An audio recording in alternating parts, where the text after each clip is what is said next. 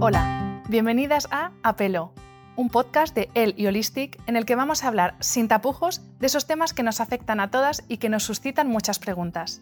Cambiaremos esas dudas, mitos y prejuicios por charlas con expertas y mujeres reales sin pelos en la lengua. ¿Preparadas?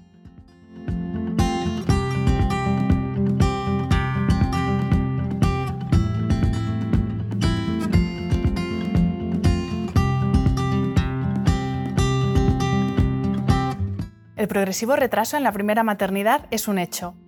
En medio siglo hemos pasado de tener el primer hijo a los 25 años de media a tenerlo a los 31. Y casi una de cada 10 mujeres tiene su primer hijo más allá de los 40, en la franja de la maternidad más tardía. Es un asunto impregnado de razones económicas, culturales y sociales que ensanchan la brecha que separa deseo y realidad en muchos casos, pero en otros es cuestión de elección. El aumento de nuestra esperanza y calidad de vida, los avances en la tecnología de reproducción asistida y la evolución de ciertas normas sociales han abierto un abanico de posibilidades para que las mujeres podamos decidir cuándo y cómo ser madres, sin tener que renunciar a una carrera profesional. ¿Por qué no hablar a pelo y sin tapujos de todo esto? Hoy charlamos de maternidad tardía, de sus riesgos y dificultades, pero también de todas las posibilidades y herramientas que nos brinda la ciencia con la doctora Marimer Pérez, ginecóloga y obstetra, fundadora del Centro WOMER y toda una estrella de la divulgación en redes sociales. Bienvenida Marimer, muchas gracias por estar aquí hoy con nosotras. Un placer, muchísimas gracias. Te voy a lanzar lo primero una estadística. El 37,3% de las mujeres españolas tienen su primer hijo a partir de los 35 años. Y encima esto se denomina embarazo geriátrico. Y ya empieza mal la cosa si consideramos a una mujer de 35 años como población geriátrica, ¿no? Hombre, tan mal empieza que si, esto fuera así yo sería geriatra y no sería ginecóloga, porque la mayor parte de las pacientes que atiendo diariamente en consulta tienen más de 35 años. Hoy en día las embarazadas eh, están por encima de 35 años. Quizá esto hace unos años tenía sentido, pero ahora con la esperanza de vida que tenemos no procede. Claro, hay que cambiar un poquito el punto de mira. Eh, biológicamente y fisiológicamente, ¿cuál sería la edad idónea, o existe una edad idónea, mejor dicho, para, para tener un hijo, para quedarse embarazada? Bueno, si te respondo a esto en pleno siglo XXI te va a sonar a chiste, pero la edad idónea biológica sería los 25 años. Esto, dicho esto, ahora mismo, pues en un entorno social como el que tenemos, este, los momentos económicos que estamos transitando, la carrera profesional que pretendemos llevar a cabo las mujeres hace que todo esto sea una entelequia. Pero si yo te tengo que responder como ginecóloga, serían los 25 años, imagínate. Sí que es verdad que, eh, como, pues como tú dices, ahora se tienen hijos, lo de los 25 años suena pues, a utopía prácticamente.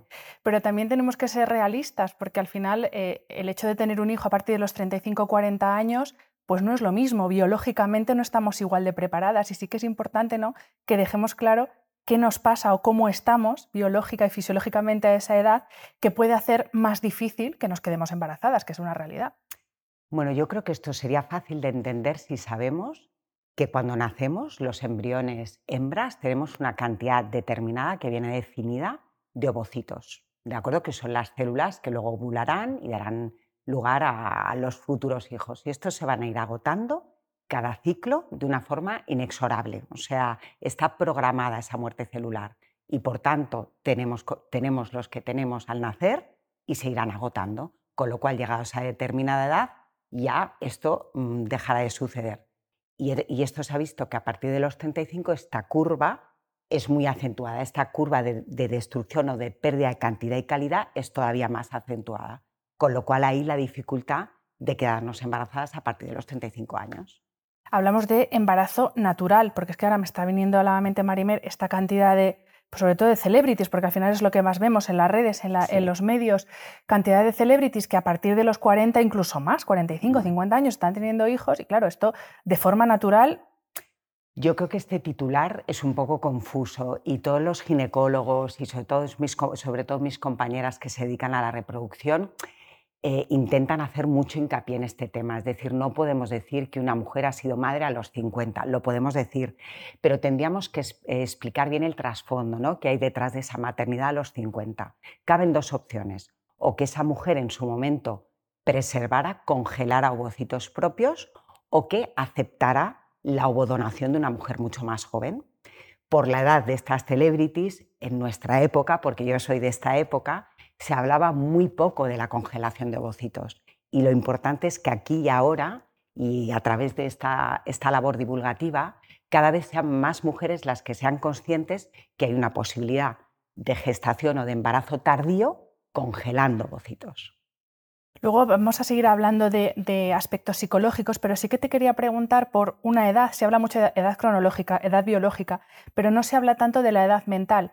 Y, en ambos sentidos, el, estar preparada para ser madre a esa edad, cuando no todo es viento a favor siempre, pero también el sentirse capaz, obviamente con las necesidades que tenga cada una de tratamiento, que también vamos a abordar ahora, pero el no sentirse ese soy demasiado mayor para, que a veces es un freno que nos ponemos cuando realmente tenemos ese deseo de ser madres y eso también hay que trabajarlo. Bueno, es que hay que trabajar, esto es un temazo que yo creo que abarca a lo de siempre porque pareciera que las mujeres somos demasiado mayores para un montón de cosas, como puede ser el embarazo, y luego tenemos a Mick Jagger con 80 tacos teniendo un hijo y es un campeón y es fantástico y perdonar que haya hecho uso de este ejemplo, pero sin embargo nosotras con cuarenta y pico somos mayores. Este discurso se repite, se repite en menopausia, los hombres son atractivos a los 50 y nosotras no. Entonces, esto es algo que tenemos que cambiar, pero el debate da para mucho y, y es de fondo, es de fondo lo que tenemos que cambiar. Comenzaba la entrevista con una estadística de las mujeres españolas y es verdad que estamos a la cabeza en Europa de, maternidad tardía. También estamos a la cabeza en número de clínicas de fertilidad. Y aquí sí que vamos a explayarnos para saber qué opciones, no todas, pero quizá las que tenemos más a mano cuando eh, decidimos que queremos ser madres, porque no hemos podido, porque no hemos querido, por el motivo que sea, y nos plantamos con 35 o 40 años, como nos decías, biológicamente no estamos tan preparadas, ya nuestro cuerpo pues, no es el que era como con 25, es así. ¿Y qué opciones tenemos a nuestro alcance? Bueno, primero quiero hacer aquí un, apunte muy importante a mis compañeros de reproducción, porque si tenemos tantas clínicas es porque son muy buenos. Es decir, en España se hace mucha reproducción asistida y muy bien hecha. Y también yo creo que haciendo hincapié en la cifra que tú dices, es que es un país donde económicamente, y tú lo sabes, los salarios para independizarnos y para llevar a cabo una vida Mm, económicamente confortable, tardamos mucho más que en otros países. Entonces, bueno, las técnicas de reproducción asistida, he comentado la primera, que tiene que estar, que tiene que sonar mucho a las mujeres jóvenes de ahora y que tenemos que estar los ginecólogos en consulta hablándolo con mucha más naturalidad para esas mujeres que quieran llevar a cabo una carrera profesional o no hayan encontrado pareja porque todo se complica un poco, sería la congelación de ovocitos. ¿Y cuándo? Pues es que idealmente, y fíjate lo que te voy a decir, idealmente se deberían congelar antes de los 35. Ideal, ideal a los 30. Claro, si esto no lo has comentado o tienes apuro, no lo pones encima de la mesa como profesional, pues todos estos serie de tabús los tenemos que ir rompiendo. Y luego la otra técnica a la que recurre la mayor parte de estas mujeres de 40 años, pues pasan por una reproducción asistida que es una fecundación in vitro, se une el gameto, se une el ovocito con el espermatozoide, se fecunda en un laboratorio y luego se hace la transferencia, eso sí, en una clínica y bajo sedación, dentro del útero directamente. Vale, Marimer, me ha quedado claro la congelación de óvulos, pero exactamente la fecundación in vitro, ¿en qué consiste? Bueno, yo te la explico brevemente porque yo no me dedico a la reproducción, pero bueno, consiste en que el varón aporta su esperma y en el caso de la mujer nos tienen que estimular eh, unos días determinados del ciclo para extraer los ovocitos. A partir de ahí, en un laboratorio se fecunda de una forma artificial y, esos embriones luego son transferidos a la mujer de forma directa y bajo anestesia en un procedimiento corto, pero que se ha de hacer en una clínica y bajo sedación. Eso sería una fecundación in vitro, que puede ser, que ahí te lo añado, con los gametos de la pareja, es decir, con el esperma del varón y los óvulos de la mujer, pero también en parejas que tienen problemas puede ser de donante, tanto la parte masculina como la parte femenina.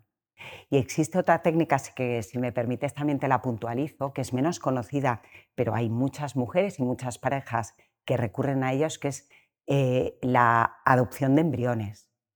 Esto resulta, es una técnica eh, bastante atractiva, sobre todo para mujeres ya más mayores que deciden emprender su maternidad en solitario, que a lo mejor económicamente les es más factible, es una técnica muy altruista, ¿no? De alguna manera, si lo pensamos, todos esos embriones congelados que no se utilizan, pues pueden valer para esa mujer.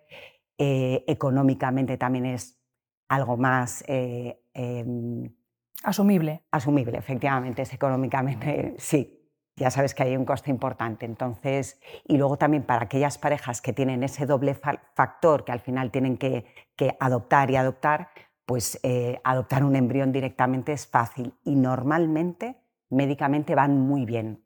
Es, tienen una tasa de éxitos y de evolución de embarazo bastante alta.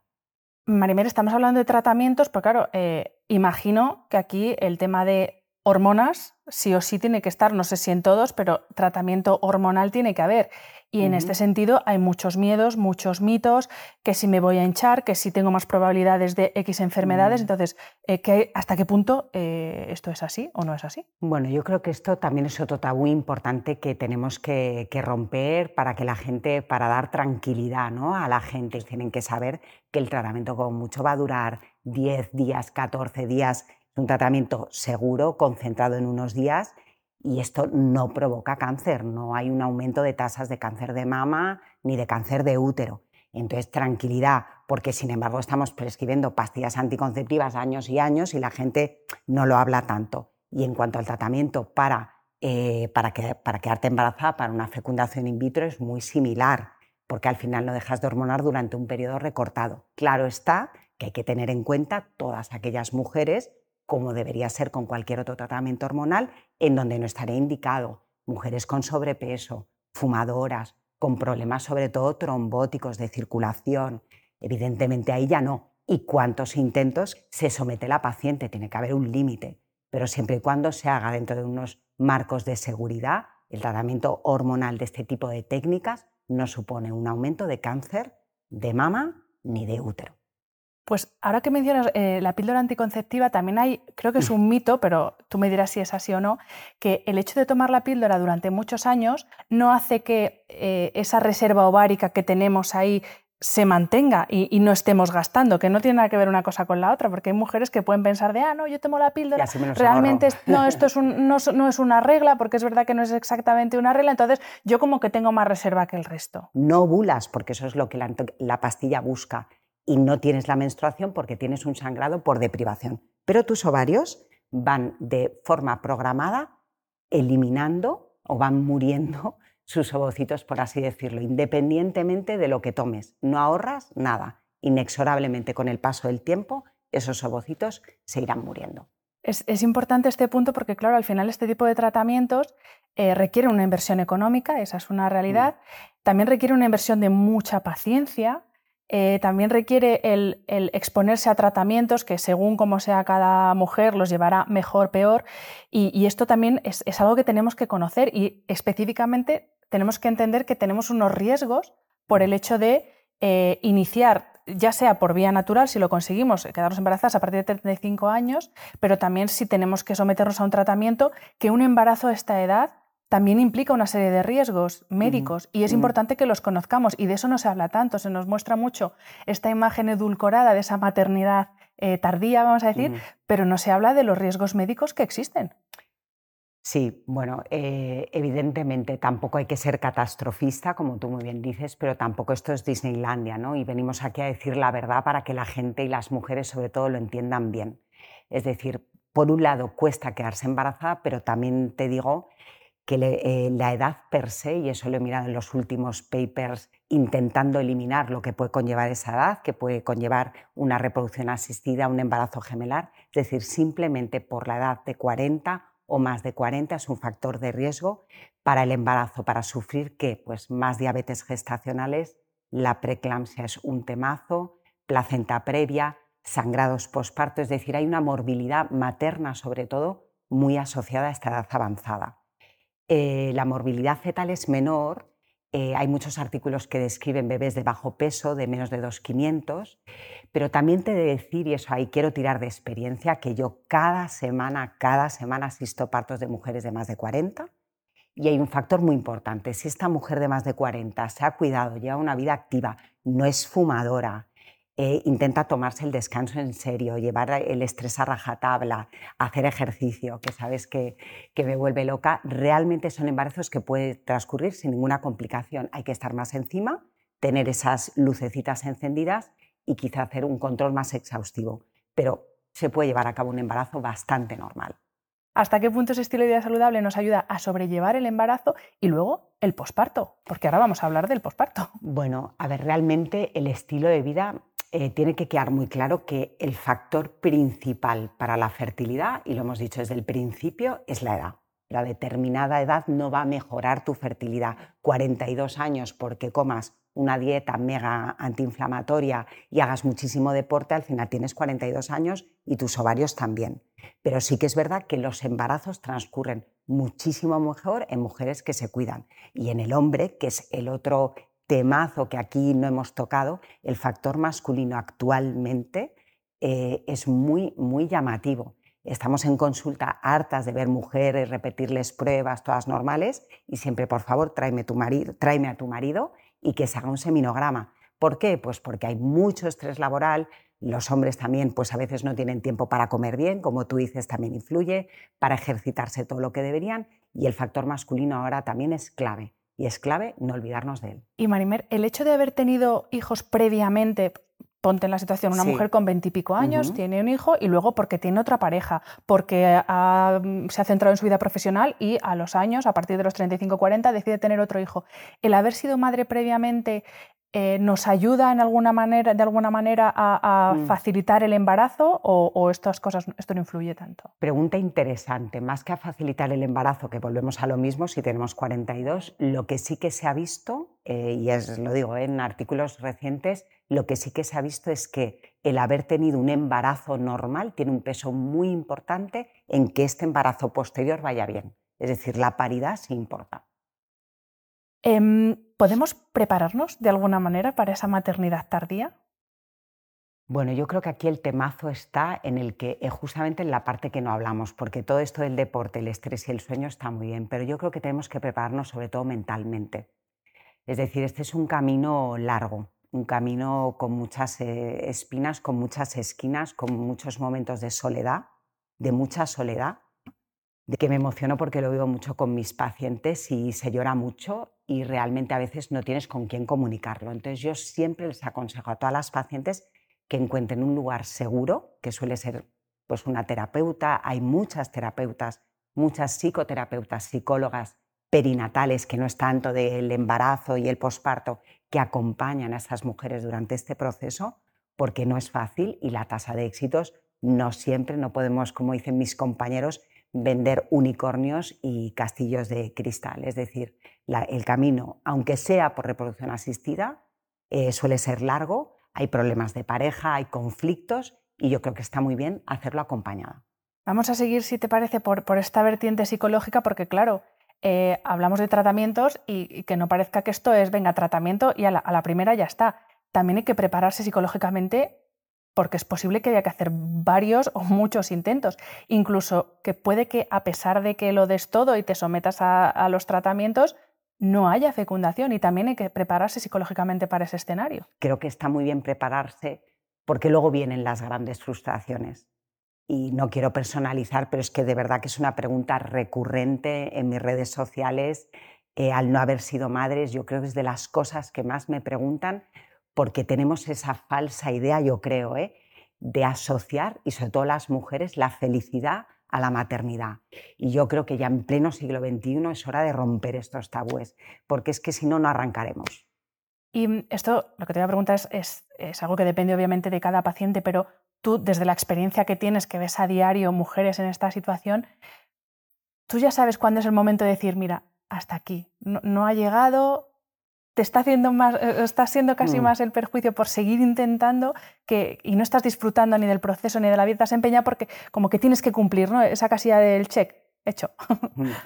Yo, si te soy sincera, sí, lo intento hacer, porque además normalmente intento conocer mucho a mis pacientes y las visito mucho en pareja.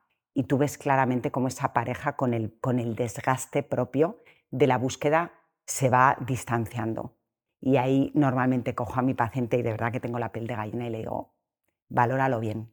Tener un compañero de vida a veces no, le estás poniendo el precio que tienes. Y creo que este equilibrio está en un momento en donde lo puedes romper y a lo mejor te arrepientes. Hay que saber poner freno también. porque no lo es todo. Y ahí es verdad que la figura, porque al final sí que es verdad que el entorno puede ser como, venga, yo un intento más y venga, la última.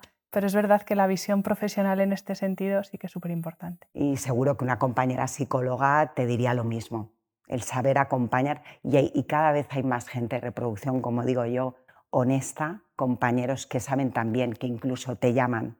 Mer, mira, me ha remitido esta paciente, quiere el intento número 17, de verdad os lo digo, y yo no me quiero meter con ella. A ver cómo puedes hacer para reconducirlo. Es decir, el trabajo multidisciplinar también es muy necesario.